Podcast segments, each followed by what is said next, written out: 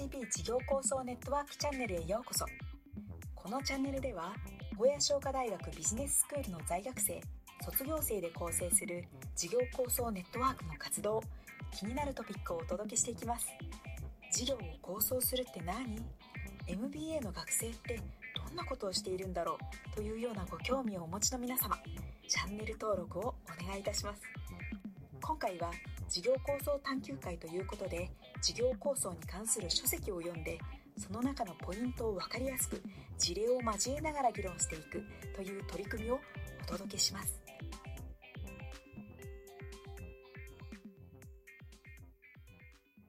じゃあ、次の事例に行っちゃいましょうか。大丈夫ですか？はい。じゃあ、お願いします、佐藤さん。はい。次の事例は、タニタの事例です。でタニタは、体組成系とか活動量系とか、まあ、健康計測機器の販売とか、えっと、製造をやっている会社なんですけども、えっと、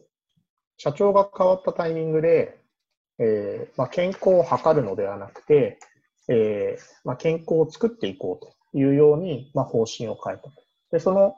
中で、えっと、社員食堂のメニューが、まあ、非常にこう健康的な食事だということで、えー、テレビに取り上げられて、タニタ食堂っていう、こう、一つのブランドになって、えー、サービス事業として、こう、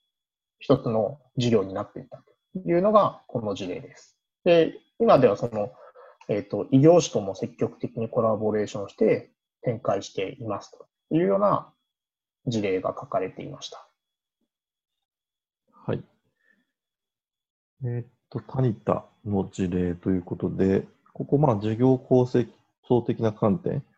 目的をどういうふうにこう設定してるとか、まあ、社会課題にどう、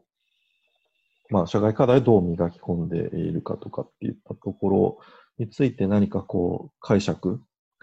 されたところがある方いらっしゃいますか？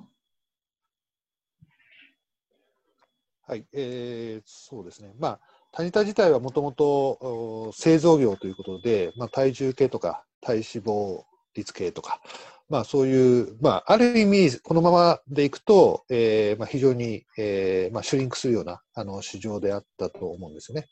なので、まあ、ある意味、ものづくりという部分ではあの素晴らしい会社だったと思うんですけども、まあ、時代の流れから、まあ、今後、本当に、えー、会社をどう存続させていくのかと。ういった中で、まあ、あの先ほど佐藤さんが言ったように、まあ、健康を図るというですね、製造業の世界から、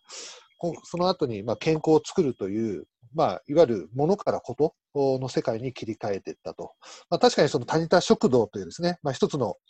えー、インパクトのあるこう、まあ、発信力で、まあ、そこがきっかけ、だったと思うんですけども、まあ、そこから、まあ、端を発してですね、まあ、いわゆるその破壊的イノベーションまあ、社あのタニタの社内におけるですね、破壊的イノベーションで、まあ、J カーブを描いていったという非常にいい例ではないかなと思います。ありがとうございます。佐藤さん、どうぞいい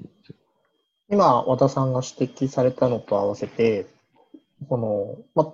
特徴的なのがコラボレーションをすごくして事業展開しているっていうところがあって、例えば例の中では森永乳業だったり、丸米だったり、あとは、えっ、と、アニメキャラクターとコラボレーションをやったりっていう、まあ、すごいことがいろいろ書かれていて、これはその目的工学のところである、その健康を作るっていう目的のために、いろんな他の関係者を巻き込んでエコシステムを作るっていうのが、こう体現されてるんじゃないかなというふうに思いました。ありがとうございます。ちょっと私、論点投げ込ませてもらうと、まあ、今、目的っていうところが共通の話として出ているんですが、その健康を図るから作るに変えた、要は大目的をドーンとぶちああの上げてから事業を転換していったのか、それとも小目的、つまり、その機械作るだけじゃなくて、ちょっと食堂をやってみない。なんかこれうまくいきそうだな。ちょっとでかくしようか、みたいな。小目的が当たりそうだったから、それを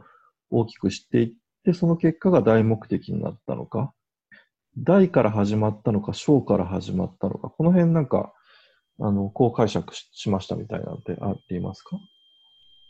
はい、えー、私はあの大目的がまずありきだったのかなというふうに読み取りました。はい、このあの、お社長は、まあ、そもそもあのお父様から社長をあの引き受けたときに、まあ、自分はその次の世代に会社を引き継ぐときに社長の旧大点なんだろうかとまず考えた。次世代に引き継ぐのは20年後、30年後だっていうことを考えて、で、その時代にまあ何が起きてるんだということを、えー、自分で予想すると高齢化であって、その医療費増加だと。